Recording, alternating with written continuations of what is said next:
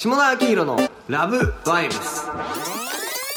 どうもこんにちは下田明です、えーこのポッドキャストでは、えー僕が後輩の小峰君と一緒に、えー女の子の話や街の話そして映画の話をしていきたいと思います、えー前回は2019年映画ランキングということで、えー僕下田明宏の映画トップ10を、えー発表したんですけども、えーこの回は、えー後輩の小峰君のトップ10そして2人のラジー賞ですね、はいえー今年一番つまらなかった映画という話もしていければなというふうに思います。ということで、じゃあ小峰君早速ですけどもトップ10の発表をよろしくおはい、願いしよろします。くお願いします。ちょっと僕も今年ちょっとエンターテインメントに傾倒した1年で、そうですよね東宝シネマズ新宿に通い続けたはい。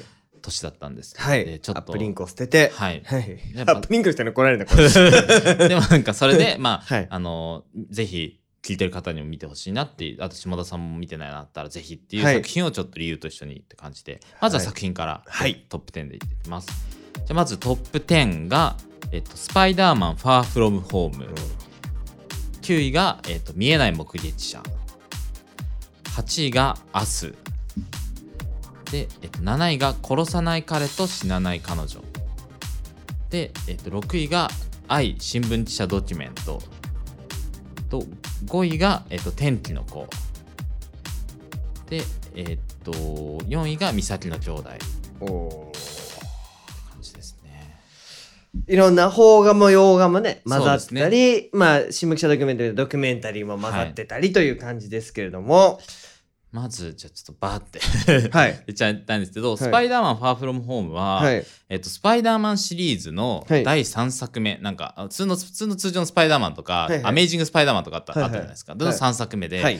僕が素晴らしかったのは、まあ、まずなんかこう VR とかじゃないのに、はいこう前後が分からなくなるようなそう敵の攻撃を受けた時に前後が分からなくなるような映像表現があって、やっぱ映画にすごくたくさん見てるともう映画の表現に慣れてくるんですけど、はい。映像の表現とかに。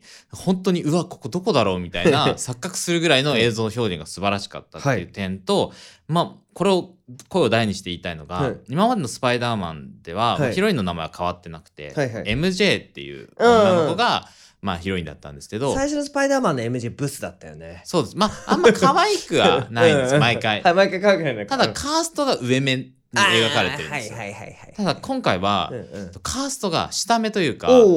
教室で目立たない、はい。でも主人公だけが可愛いと思ってる女の子ででなんか、かちょっと趣味とかも変なはいではい。ちょっとなんか僕だけが分かってるみたいな、うん。でその子のために命をかけるんですけど、はいはい。なんかそれって主人公は結構イケメンで、はい。ちょっと人気の子なんですよ、はい。人気の男の子だけどなんかちょっと抜けてるみたいな感じなのに、その MJ それちょっと一見誰どこがいいのって思うような女の子のために好きな女の子だからって命をかけるところがすごい面白くて、はい。なんかそれってこうなんか世界的にもなんかいろんなこう一般的な美人だけじゃなくて、うんうん。俺だけの可愛い子みたいなのがやっぱ好きな人になり得てるんではないかってトレンドをちょっと感じておー。それがすごい良かったなっ素晴らてしい。いう。俺だけがわかるそうそうそう。いい子っていいよね。それがこう世界最高峰のエンターテインメントやってるっていうのうんうんうん。が素晴らしかったな。素晴らしい。見たくなった。いやあそうそうなんですよ。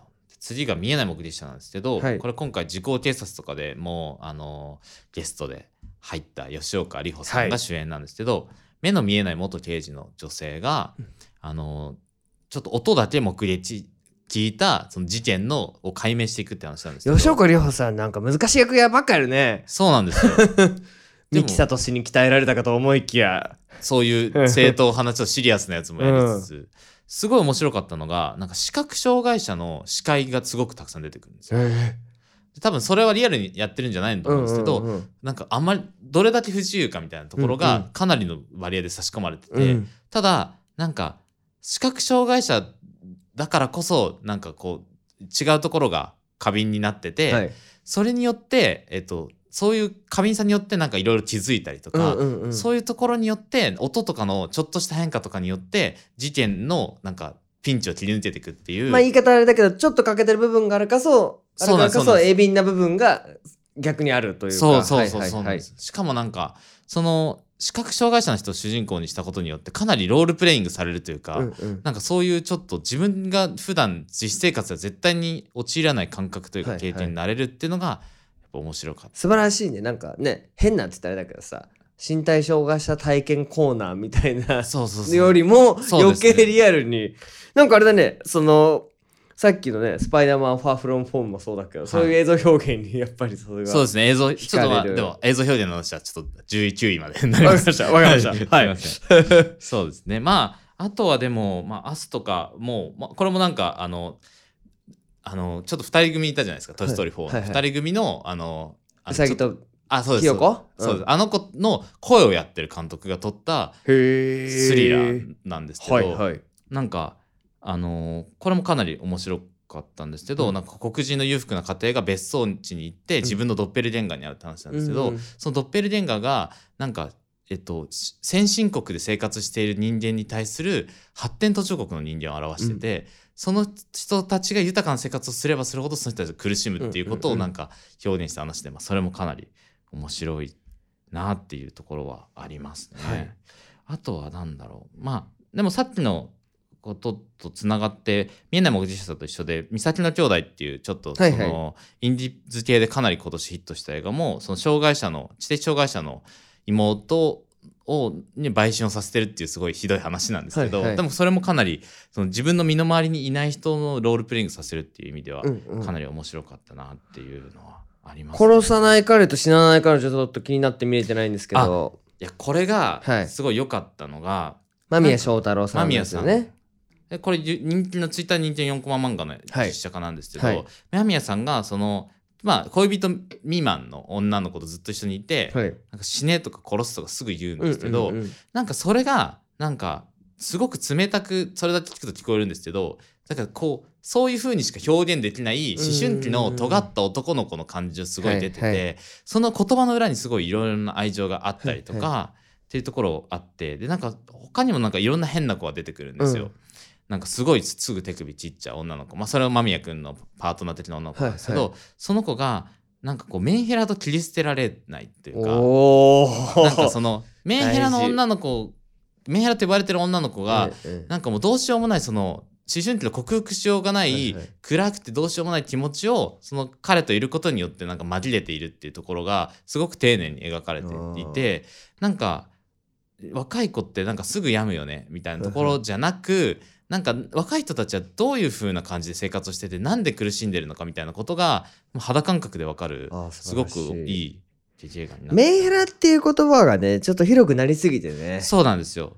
いろんなねメンヘラの中にもいろんなメンヘラの段階があるじゃんってそうそうなんそうなんですよ。島田君すぐ病んでる女の子好きになるじゃんみたいな簡単に言うといや闇の段階にもいろいろさみたいな。そうそうそうそう今回好きになってるのはこっちの闇であってみたいな。前回好きだったのはこっちの闇なのよみたいな。それもなんか本人のまあ個性の一つっていうか、し背景を切り取らずにねその表面に現れてるものだけ言っちゃうとまた齟齬が生じるというかね。映画2時間あるとねその背景まで多分ね描けるっていうことなんですよねそうですね。はい。あとは新聞記者。ドキュメント。森達也さん。はそうですね。我らが。かなり笑える。なんか笑えるんだ。一緒にインタビューした時にうんうん。も、なんかこう言ってたじゃないですか。しうん。あの A2 ははい。コメディだみたいなことをおっしゃってて、今回もかなりコメディ要素が強いんですけど、はいはいはい。ただいろんな社会あの東京新聞のあのはい。望月さんっていう、すぐあの官房長官に、うんうん。そうバーってちゃんと意見を言える、そうい。う記者さんはいの話なんですけど、まあ記者さんを追ってるんでかなり、えっと、新聞とかで終えてなかニュースとかで終えてなかった深い社会事情がポップにはい。どんどんどんどんテンポよく入ってくるっていうのとただその一方で、あのーかなりその蓮池さんとか、はい。そういう話題になった人たちのそのニュースでは切り取れないうんうん。生っぽいというか生活のの圏内に入ってはい会話をすると、その人がどういう人柄でなんはかどういう面白いところがあってどういうダメなところがあってうん。っていうところあって、ただ記号としてなんかこう何か悪いことをした人とか誤解されてるんだろうなって人っていうよりもあ生きてるちゃんとしたなんか温かみのある人間なんだってことがすごくよく分かって、おー。そういうそこの人柄ゆえのユーモアさに笑えるっていうのが、はいはいはい。やっぱりあって、はあ。で、まあ、ラストが素晴らしいんですけお。どまたちょっと、あのーし予告編ではなんかたどり着かないその価値観を突きつけられるっていうところが、まあちょっとまたフェイクと似てるんですけどちょっとぜひはい劇場でということで、はい。はい。でそうですね。あとあれですよね。今ずっとあとベスト3の話を。じゃあベスト3はい。じゃあベスト発表3お願いします。はい。でベスト3が、えー、と僕はあアイネ・クライネのハトムジーク。はい。でベスト2が宮本から君へ。はいでベスト1がブラック高速いかぶりましたね。や本当に素晴らしかった。初めてじゃないですか？1位がかぶるの。そうかもしれない。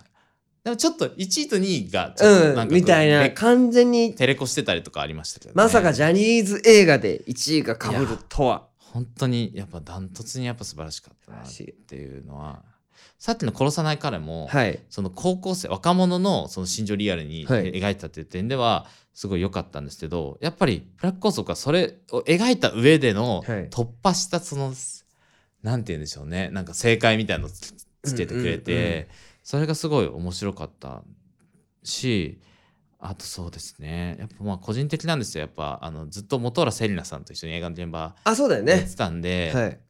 なんかそれがなんか本当にいろんな人が出てきてでうん。いろんな人の個性を、あのこうす尊重する映画だなと思って、はい。生徒会長だったりとか、まあ、ちょっと意地悪な人気者の女の子だったりとか、で結局なんかそのあの意地悪な生徒が副会長についてる子たちの個性とかもはい。やっぱあるじゃないですか。素晴らしいよね。なんかそういうところをやっぱ尊重してくるんですよ。本浦さんのそのパッと見なんか大衆的な美美しさじゃないのかもしれないけど、うん。でもなんかそれこそさっきのなんか俺だけに分かる可愛さみたいなとこうん。ろみたいなところに映してたりとかするのも面白かったしでなんか僕僕舞台挨拶の記事を読んだんですけど、はいはい。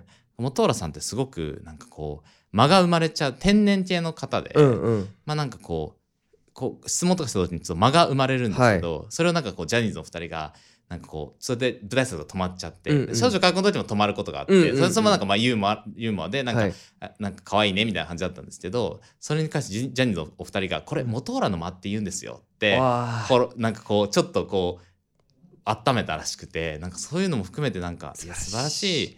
なんかもう映画の中身も外も素晴らしいなっていうちょっと思いました。失礼ながらさドラマでやってるじゃない、はい。ドラマでもやっててさドラマで見た時はさあれ？みたいな。ジャニーズのドラマのヒロイン顔じゃないんじゃないって思ってしまった僕がいたんですけども、やっぱスクリーンで見るとさ本当に美しい。ね、この人しかいないっていう、はい本当もうすいませんそんなこと一生思っちゃってみたいな 感じの反省が生まれるそう。ですね。素晴らしい演技でしたね。元浦さんしかいないなって思いました本当に。しなんかそのジャニーズの映画のヒロインに本浦さんが選ばれるってこともちょっとやっぱりねさっき小峰君の言ったようにはい。自分だけの好きな子じゃないですけども、うん。ね大体スターダストの顔はっきりした子が選ばれてくるねね。感じがありましたけども、そんな公演時点に愛される顔なんで元原さんは。はい。はいサブカルチャー的なはい、感じ総演とかね表紙飾っちゃうくらいですから、はい。はいねっていう価値観の変化も感じましたけど2位と3位ね宮本から君へ。そうですね。宮本から君はもうヒーロー映画だなって思いましたね。はいなんかあのーやっぱちょっとこうラグビー部みたいなやつにはどうしても文化系は負けてしまうみたいな。怖いのよもうあれ見怖いてて、ですよね。俺ら絶対さあんなさラグビー部に取られる側じゃん。そうそうなんですよ。で好きな女の子がさあんなことになっちゃったらさあんな復讐できるかなみたいなさ。そうそことかはやっぱなんかあの高校生ぐらいとかまあうん。若い時にずっと妄想しますよね、うん。不良に絡まれた時俺守れるかみたいな、うんうんうんうんうんそこのなんかあの一つののこうアンサーを示してくれたなっていうのは、最近さそういうことでも感じなくなったじゃん。さすがに大人になってさ、そうですね。肉体的に取られることがないと思ったけどあれで映画で久々に突きつけられてさもうなんかちょっとね恐ろしかった。いやホラー映画ですよね、あるかもしれない恐怖を土捨ててそうそうそう。リアルだし全部喧嘩とかもさ。やーそうあれは怖い映画でしたね、まあでもかなり面白かったというかちょっと10年後とかどうなるのかわからないなっていうのはちょっと思っちゃいました、どういうことですか？それは。なんかはい、ちょっとやっぱこ恋人同士で見に行って、はいはい。なんかあのー彼女ははい。あ彼氏は超いいはい。人アンだみたいに言うんだけど、彼女はいやなんか男の子映画じゃないみたいななんかわかんないみたいな。結局英語じゃんみたいな感じになってるらしく、あそうなんだ、はい、なんかそれがすごい聞くんですよ。なんかそれでカップルで見に行って喧嘩したみたいな話がすごい聞くんで。まあそもそもがでも20年前くらいの映画だあいや漫画だもんね。本当にもう90年代初頭の漫画なんで、うんうんそれがちょっとやっぱ。あそうなんだ。まあだからちょっと古い価値観なのかね男が殴って女を救うぜみたいな。でもやっぱなんかそれをギリギリ令和元年に見れてよかったなってまあまあまあまあ。ちょっとります確かにね、まあ、高速変えて女の子守ろうとするくらいがちょうどいいいや、本当ベストはそこなの。あ、正直ブラック高速見るまでは宮本からじめが1位だったんですけど、そっかそっかそっかやっぱ新しい時代の答えが見えたなって、もううん。キャスティングから、うんうんうん。もう物語の構成から、うん。なんかもう全てがもう新しい時代のエンターテインメントはい。だって、令和元年のもうエンターテインメントにもうなんかこうもう刷新してくれたなっていうのはブラック高速、あ素晴らしい感じだなと思います。じゃあちょっといろんな映画を褒め続けたところであそうです最後悪口言いましょうか。そうですね。ということで、えーまあ、その年見た映画の中でちょっとこれはと思った映画を選ぶという、えーじゃあ下田の方がいきます。はい下田ラジー賞は「Once Upon a Time in Hollywood」ああ。これ選ぶのねめちゃめちゃちょっと勇気がいるです。いやいやいやいやいや。あのブルーアワーをぶっ飛ばせって言おうってずっと思ってたんですけど、はいただ今年のスタンスを表す上でてかこれね見に行った時のちょっと強烈な体験がありまして。ああ、それ聞きたいですね。すごい申し訳ないんですけどもあの途中で出たのよ。え？無理。で。あどこら辺が2時間40分が耐えられなくてうん。それがしかもあの小峰君じゃないよく一緒に映画見に行く K 君って後輩がいまして、はいはい。K 君と一緒に K 君といろんな映画を見に行ってるんですけど、はい。僕は。K 君と一緒にワンサポータイム見に行って、で2人で50分ぐらい経ったのかななんか目合わせて なんかもうあうんの呼吸で出るか！ってなってで出た時にそのシアターを出た瞬間に K 君が言った言葉がすごい全て表してるなって思って、K 君が「僕たち映画が嫌いなんじゃないでしょうか」あであ。いわゆる僕たちの見ている映画はエンターテインメント映画だってはい。ああいうなんか2が好むようなうん映画みたいな、うん。もうちょっと言っちゃうと、まあ、今年休館になった廃刊になった映画秘宝的な人たちが喜ぶ、うん。なんか映画みたいなものが実はあんまり好きじゃなかったんじゃねえかっていうのにすごい。でまあもちろん解説を聞いた人はそうかってなるんですけど、まあ世代的にさあんまりあの通ってきてないこともあって、はい俺高1でキルビルとかだったからさ。はいはいはっていうのもあるのかもしれない。もうちょっと上の世代的には響いてるのかもしれないんですけど、タランティーノ世代には。っていうのでちょっとねあの人生で2本しか僕途中退出した映画ないんですけい。どもう一本なんですもかう一本言うと本当にお前映画語る資格があるのかなって言われそうなんであれなんですけど小津安二郎の東京物語。難しいですよね、そこで言うと。ただなんかやっぱ映画って大衆芸能であるべきだと僕は思うので、なんかすなんかそれそれってなんかその映画だから東京物語とかワンサポンとかをうん。見続けろっていうのって、うん。なんかそれってもう伝統芸能じゃないですか。はいはいはい。伝統芸能の意見だから、うん。それはなんか逆に本質ついてないような気は僕はいしちゃいますけど、はいはいはい伝統芸能としての映画は僕も好きなんですけど、やっぱ大前提としてその時代に生きる大衆芸能であるってことはあるので、そこをちょっと考えないといけないような気はしますよね。今年さあのー静岡のラジオに出させていただいて、映画を年末に見たい見るべき映画3本紹介してくださいみたいな感じで喋る時にちょっと思ったんですけど、まあそのすごい別に全然バカしたわけでは何でもないんですけどここはさあのもう前提なしに喋るじゃない。はい。でもっとこういろんな人たちが聞いてるってなった時にもうちょい基本段階から喋っていく必要というか、はいはい例えば是枝監督がさじゃなくて、はい。あのカンヌであのパルムドールを万引き家族で受賞した是枝監督の最新作なんですけれども、はい。みたいな喋り方をしなきゃいけないってなった時に、その言葉のチョイスをちょっと変えたのね。はいはい。でそれと一緒でさ作品もさ やっぱり言葉のチョイスとかを広く届く言葉のチョイスとか映像のチョイスをしてる作品とそうじゃない作品とある気がしてて、ありますね。もうなんかさえいわゆるその K 君の言ってた映画みたいなものって、はい。もう溢れてるね配信とかでいろんな選択肢が溢れてる世界の中で選ばれづらくなってくんじゃねえかっていう、うん。どんどんどんどん閉じるエンターテインメントになってくんじゃねえかっていそう気がしてだから映画秘宝とかなくなるんじゃねえかっていうと怒られそうなんだけど気はちょっとしたっていう自己肯定とともに ワーストをチョイスさせていただきました。ね。はい。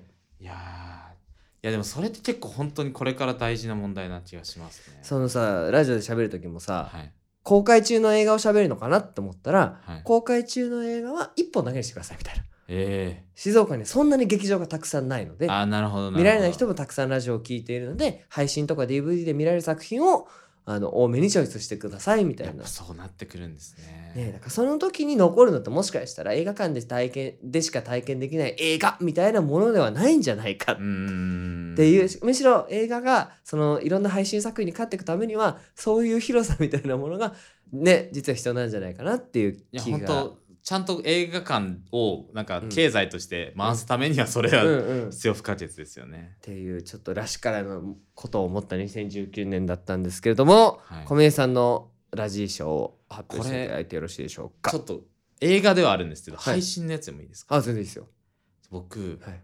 愛なき森で叫べが一番ラジーでしたね。あそのシオン。はい。おいちょっと見てないですけどちょっとどこラジーだったか教えてもらっていいですか？なんか、えっ、とこれちょっと難しいんですよ。はい。あれがその北九州の監禁事件を元にしてて、はいはい。サイコパスの人がやっぱあの家族同士を殺し合わせたって実際にあった事件をモチーフに。まあ実際にねあった事件をモチーフにしてその監督が描くのは大体映画だったら面白いですけどね。そうですね。なんか、はい。その脚色がもうちょっと分かりづらければ僕はまだいいなと思ってるんですけど、なんかちょっとこうふざけた上で、はい。なんか面白く面白くっていうかなんかこう椎名桔平さんのお芝居がうん。魅力的に見えなかった人物として、うん。人物として魅力的に見えずただの暴力的な人間に見えて、はいなぜこの人たちはついていってるのかみたいなところをすごくなんか疑問に思ってしまってでなんかやっぱり被害者がいるものを、映画化する時ってやっぱ相当な覚悟がいるっていうか、はいはい。やっぱり被害者遺族とかは生きてるわけで、はい。なんかそれをなんかただ茶化したなんか暴力の話とかにしちゃう